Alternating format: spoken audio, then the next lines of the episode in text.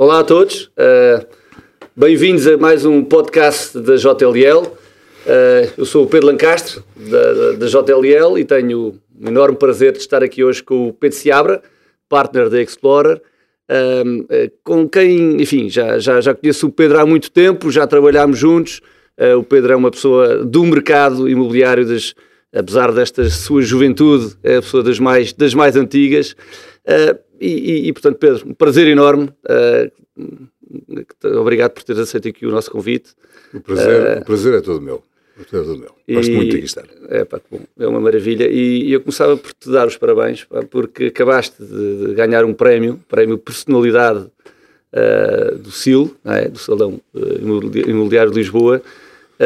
e, e queria que, já agora, que nos contextualizasses um bocadinho o que, é que, o que é que foi esse prémio, o que é que isso representa para ti. Um, obrigado pela pergunta, que é uma pergunta para falar bem de mim, que é ótimo. é bom para começar.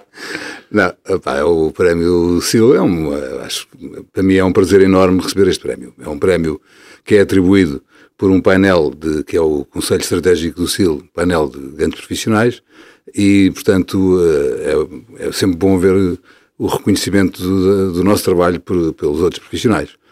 Um, é um prémio que fala de uma carreira, não é? Portanto, enfim, normalmente atribui-se a pessoas assim já mais perto do fim, não é o meu caso, eu estou praticamente no princípio, uh, e portanto não o encaro assim, encaro como um, um, uh, um estímulo para o, para o que aí vem, mais do que, do que premiar, mas obviamente para mim é uma carreira, porque, porque vão lá 35 anos disto e portanto em 35 anos aconteceram muita coisa, aconteceram muitas coisas. É.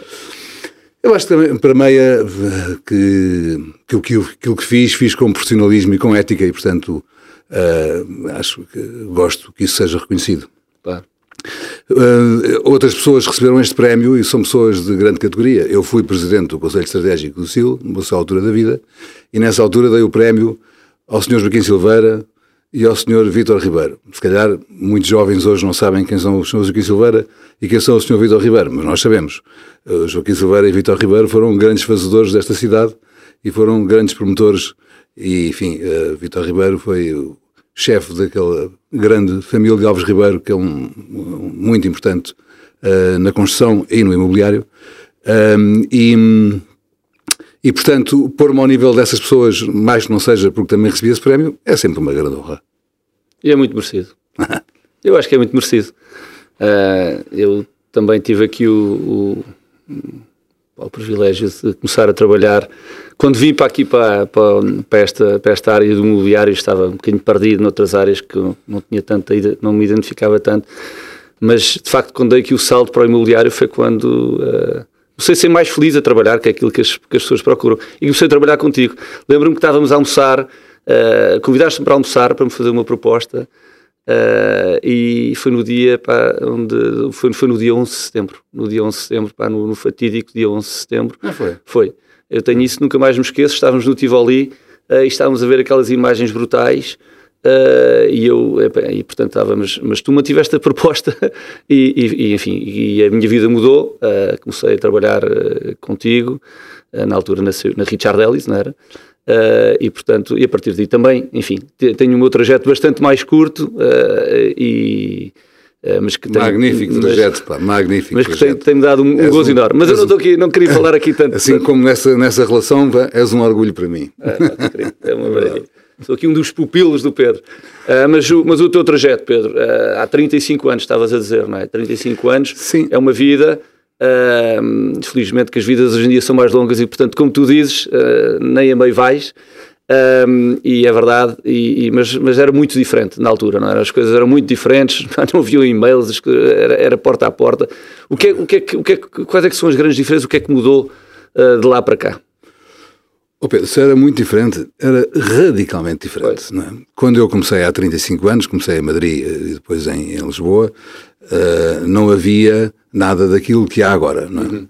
Uh, nós trouxemos o profissionalismo para o mercado imobiliário e abrimos uh, portas a muita coisa que acontece hoje em dia, graças a Deus. assim como tu trabalhaste comigo, durante muito tempo, a maior parte dos líderes de imobiliário desta cidade tinham trabalhado comigo. Um, reconheço que hum, no outro dia estava no CIL e vi tantas caras novas que é outra questão de uma nova dinâmica do mercado. Mas voltando ao como é que era. Ah, não sei, posso enfim, contar que o primeiro levantamento do estoque de escritórios que houve em Lisboa fiz eu e o nosso diretor na altura da, da, da CBE, Richard Ellis, de Madrid, a andar a pé na cidade a contar os prédios, tínhamos umas plantas da Câmara, marcávamos, andávamos a pé na cidade a marcar, a contar os andares, a fazer continhas e fizemos o estoque de Lisboa assim. Passado para aí 10 anos, uh, o António Gil Machado fez com o sistema de informação geográfica e batia mais ou menos certo aquilo que nós tínhamos feito, somando o estoque que foi, que, somando todos os anos. Mas foi assim, foi à pata, pois. foi a andar pela cidade que fizemos o estoque. Uh, não havia nada, quer dizer, nesse tempo, uh, quem tinha a informação era rei e nós prezávamos muito ter a informação e não, e não, não, não a dávamos a ninguém. Concorríamos quem é que tinha a melhor informação. Mudámos de paradigma para quem é que faz melhor uso da informação e ainda bem, porque nós somos reconhecidos internacionalmente no mercado imobiliário em Portugal como um mercado onde há informação fidedigna uhum. e informação que flui. Isso foi muito importante. Falamos a mesma linguagem, Mas, não é? Os vários, os vários, os os vários intervenientes, não é? Claro, é muito importante. Que é muito, muito importante, importante. para, para quem chega aqui, ouve a mesma história. Mas, quer dizer, eu trabalhei com inflação a 25%, uh, com os juros a 30%. Uh, trabalhei em escudos, uh, um tempo muito, muito, muito diferente. Tudo isso foi muito diferente. Para empresas como a tua, há coisas especiais, quer dizer, durante anos e anos e anos e anos, empresas como esta tentavam ganhar a sua, a sua presença, a sua importância junto de quem eram aqui os institucionais, nomeadamente a banca. E a uhum. banca não trabalhava com empresas como esta. Pois. Agora, a banca não faz não nada pode, sem uma empresa como esta. Não dá um passo, não, não, não, não faz um telefonema. Uh, e, portanto, um, essa, ganhar esse, esse, esse, caminho, traçar esse caminho, foi um caminho que, enfim, acho que ajudei a traçar e que, e que mudou muito o cenário.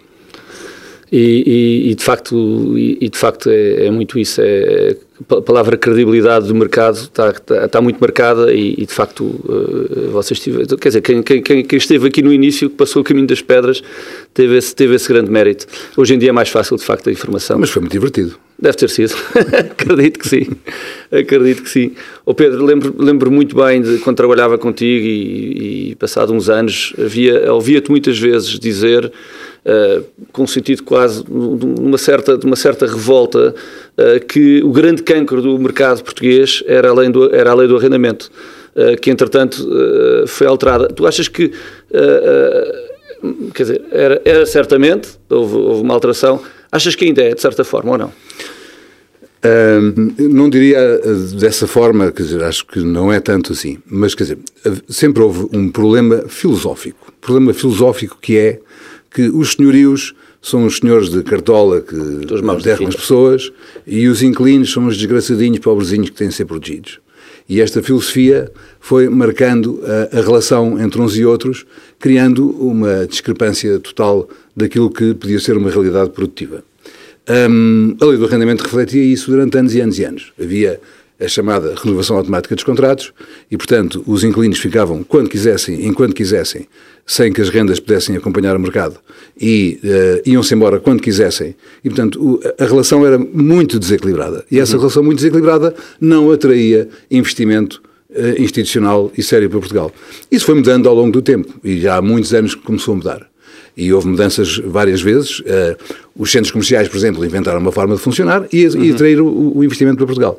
Os centros comerciais deixaram de fazer arrendamento, não fazem arrendamento, fazem utilização de espaço, como, como a gente sabe, e, portanto, uh, encontraram uma forma de viver com isso. Uhum. Uh, isso, portanto, foram-se encontrando soluções. Mas, de facto, hoje, a lei do arrendamento foi mudando e mudou não só a lei do arrendamento, como outras leis importantes como a lei do trabalho, durante o período da Troika, houve mudanças muito importantes e que transformaram Portugal num país muito mais competitivo. Uhum. Muito mais há para fazer, mas já alguma coisa foi feita.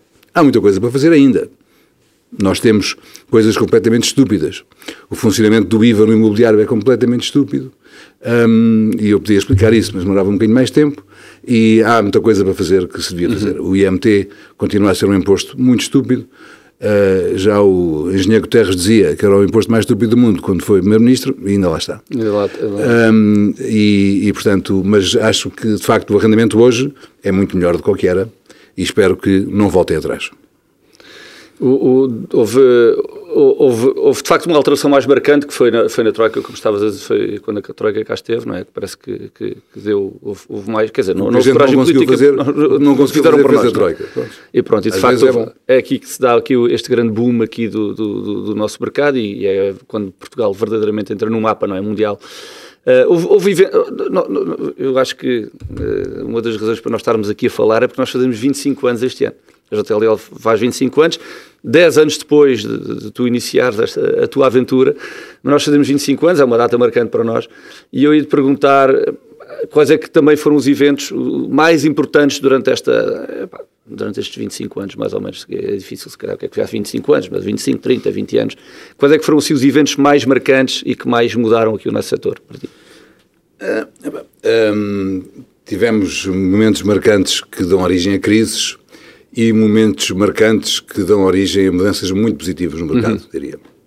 Por exemplo, uh, em 91 o Iraque invade o Kuwait. Uh, depois de anos, 4, 5 anos, em que os preços uh, cresciam 40% ao ano, aqui em Portugal, uma loucura.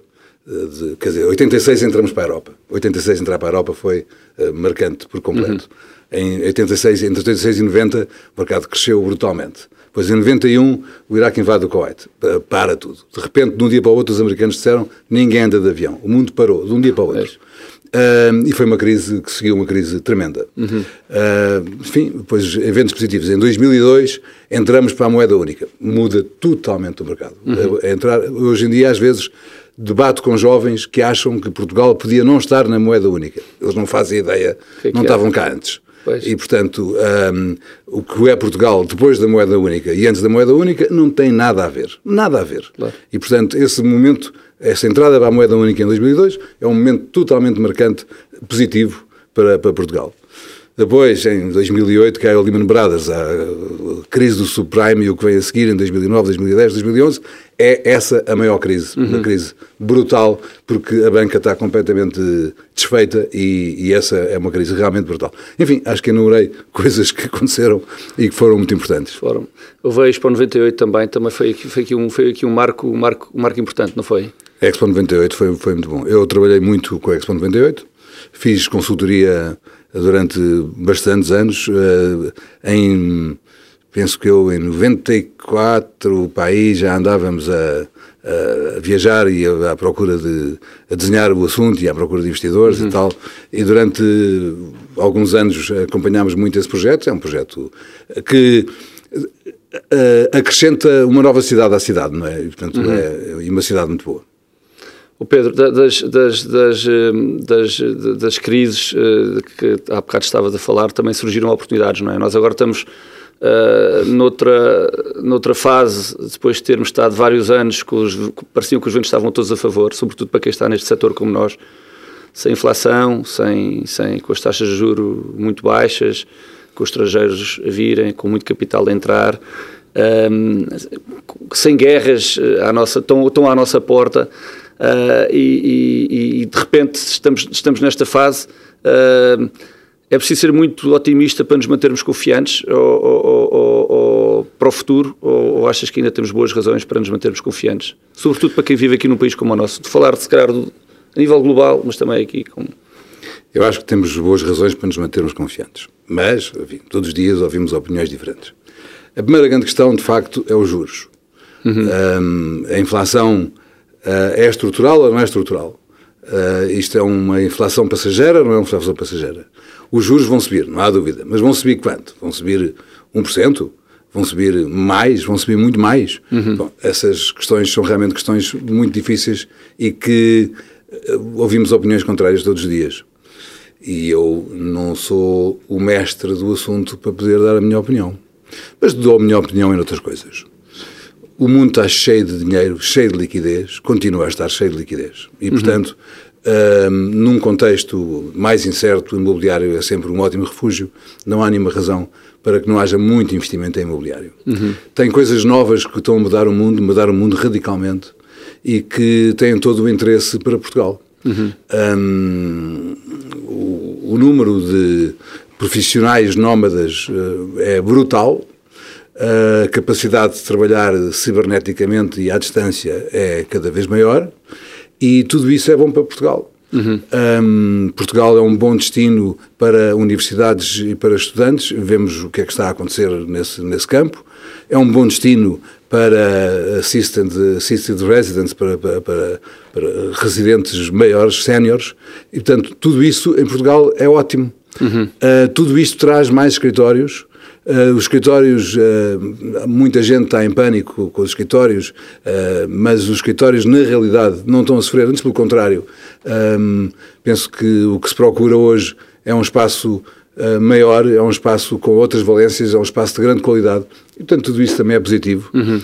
e, portanto, enfim, não vejo uma razão para empanicar. Claro que uma subida das taxas de juro tem consequências e, e é preciso uh, ter muita cautela nesse, nesse campo. Uhum. Uma subida das taxas de juro uh, pode uh, pôr os países em crise, pode pôr as famílias em crise e, e, é preciso ter cuidado com isso.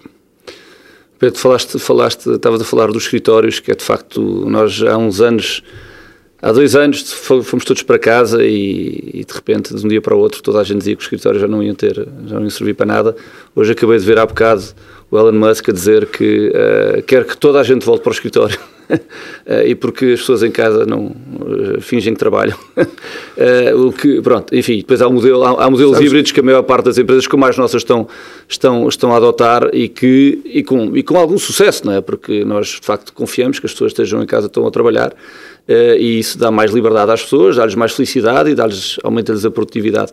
E, portanto, nós que estamos aqui neste setor, uh, acreditamos muito nesta nova versão uh, dos escritórios. Que, que naturalmente está a acontecer. Naturalmente. Mas não, não é novidade já estava a acontecer antes. Pois. Agora, se calhar, deixou de haver vergonha nessa. nessa Exatamente. Mas já acontecia antes. É. E já podia acontecer antes. É claro que agora há um boom na tecnologia de uh, Teams, uh, Zoom, etc., de, portanto, de reuniões uh, por, por internet.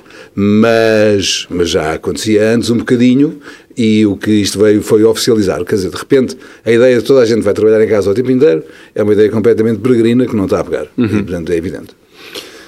Pedro, e, e, e, qual é que é o papel aqui da o papel que estás a desempenhar com a Explorer? O que é que como é que como é que quais é que são os setores principais que vocês estão a que estão a apostar e vão continuar que vão apostar aqui no futuro aqui em aqui Bom, tu sabes que eu juntei-me à Explorer em 2012 para levar para a frente o fundo Discovery. E o fundo Discovery tem cerca de mil milhões de euros de ativos em turismo em Portugal. Uhum. Uh, o turismo é um setor espetacular, onde nós estamos a fazer coisas espetaculares. Uh, fizemos, uh, recuperámos 20 hotéis, abrimos hotéis extraordinários e, e, enfim, é uma experiência ótima e é um setor fantástico. Há milhões de turistas novos todos os anos no mundo e o turismo cresce, cresce, cresce e digo-te que a pessoa com mais otimista, a pessoa mais otimista não conseguia ver o sucesso que está a ser o turismo já mal saímos do Covid. Uhum. Quer dizer, a recuperação do turismo, a recuperação do turismo foi para, para, para, viajantes e turistas normais. Já algumas pessoas esperavam que isso acontecesse. Agora, de repente, uh, reuniões, meetings, aquilo que chama-se mais, um, estar num boom total de repente. E, e, portanto, o turismo recuperou completamente, é enorme e, e, portanto, é um setor em Portugal com muito interesse e nós gostamos muito. Além disso, em 2018 compramos com, com, a, com a Carlyle, que somos co-investidores e asset managers da Panha Longa, uma maravilha de um, de um resort, onde temos projetos de desenvolvimento em curso e onde estamos muito ativos. Também tenho feito bastante nos escritórios, como, como sabes, uhum. e temos muita atividade nos escritórios, tem-nos corrido muito bem. Um, e queremos fazer mais e queremos fazer mais e eventualmente não entramos na logística mas queremos fazer logística mas tenho que dizer que todos os setores nos interessam nós somos agnósticos e vamos continuar a fazer coisas provavelmente em co-investimento e asset management com investidores ou eventualmente criando algum fundo no futuro que coisa que ainda não fizemos, mas que pode ser para acontecer. O, o, às vezes, quer dizer, nós, uh, por mais que nos estejamos a sentir muito maiores hoje em dia, Portugal, porque éramos aquele país escondido no canto da Europa e que hoje em dia uh, todo o mundo nos conhece e sabe que Portugal é Portugal e que não é, e que não é outro país, não nos confundem com mais ninguém, Portugal é Portugal. uh, e toda a gente quer investir aqui. Uh, às vezes, quando falamos com investidores que vêm com, enfim, com, com muita vontade de investir, depois, efetivamente, Portugal, Portugal está no centro do mundo, mas, mas tem as suas fronteiras e, portanto, tem a sua dimensão, que não é tão grande como outros países.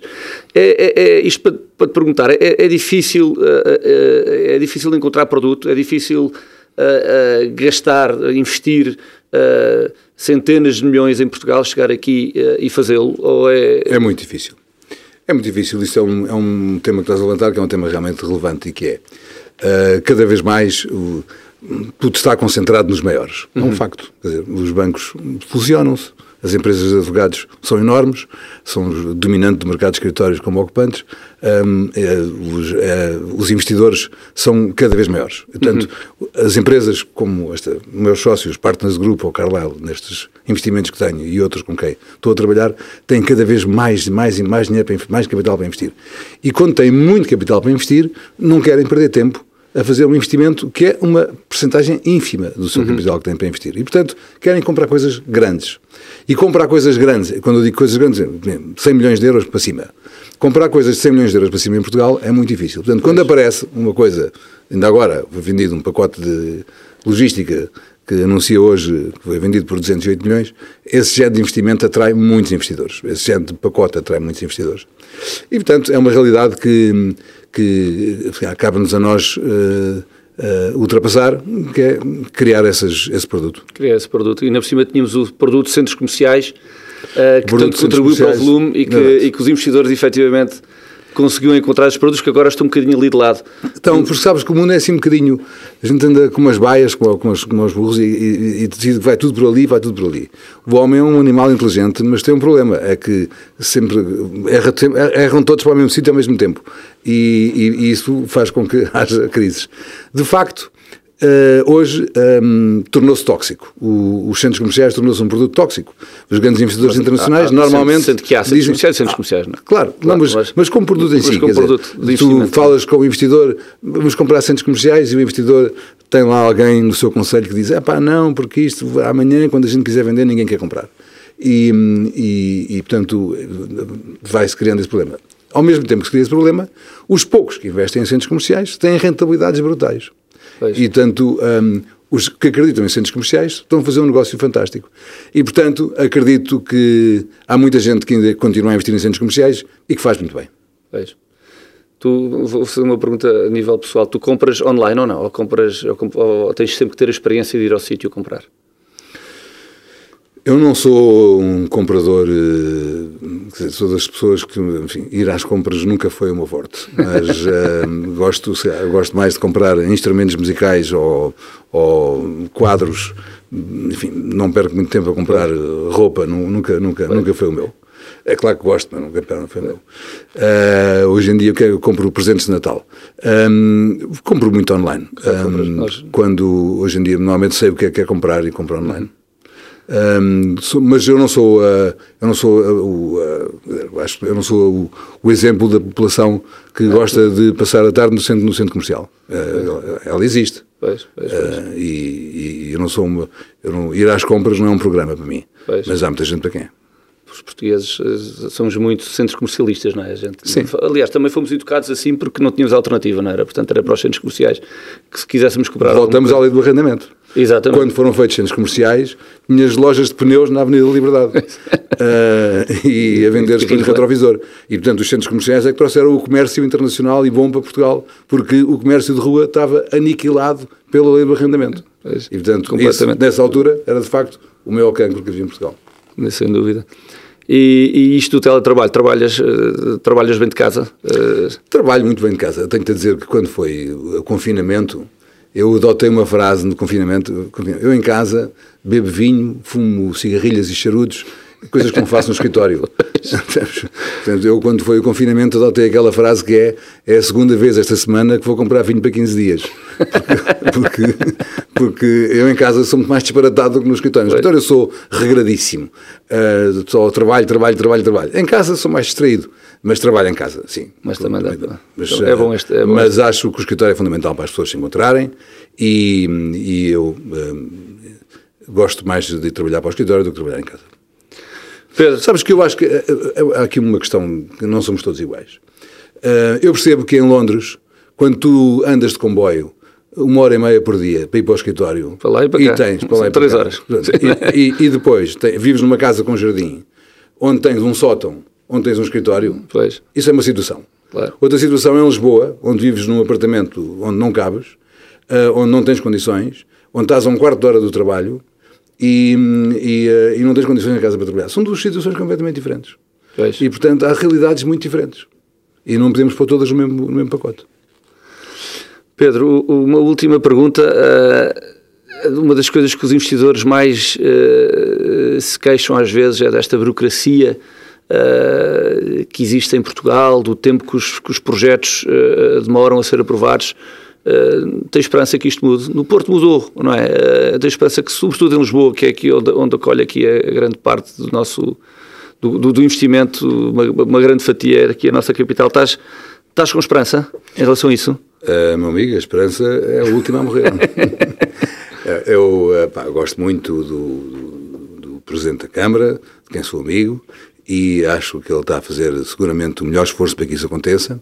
É uma tarefa hercúlea e difícil, eh, e eu espero que consiga. E eu, pela parte que me toca em Lisboa, as coisas não nos têm corrido mal. eh, Não nos têm Ok, corrido mal. isso é bom, é acho bom que há, há coisas neste país que são, pá, que parece que está tudo ao contrário e tudo a trabalhar para que nada aconteça e, e- e com- quando metes com o CCDR e com coisas- que são, são um- um- impensáveis e, enfim, anos e anos e anos de guerra enfim. mas hum, mas enfim é sempre um tema complicado e é muito importante de facto que funcione bem Hum, tenho a certeza que a equipa que lá está eh, vai fazer tudo o que conseguir para que isso aconteça não é fácil e desejo-lhes a maior sorte É. É algo, eh, era, era bom. Era bom e vai ser bom. Vamos, vamos É. acabar daqui de uma forma positiva. É, vai acontecer eh, e, e porque acho que estamos também, também acredito que estejamos em boas mãos. E pronto, Pedro, olha, é, gostei imenso desta nossa conversa. Obrigado. Continuava aqui a falar mais, mais, mais, mais, mais, mais muito tempo, tínhamos muita coisa Teríamos para contar. Se calhar fazemos depois uma, uma segunda versão do, do podcast. Eh, e pronto, e olha, muito obrigado por teres aceito aqui o convite. Eh, foi um prazer enorme eh, mai- eh, falar aqui com, com, com o Pedro Seabra e muito obrigado por nos ouvirem, por estarem aí desse lado. Até à próxima. obrigado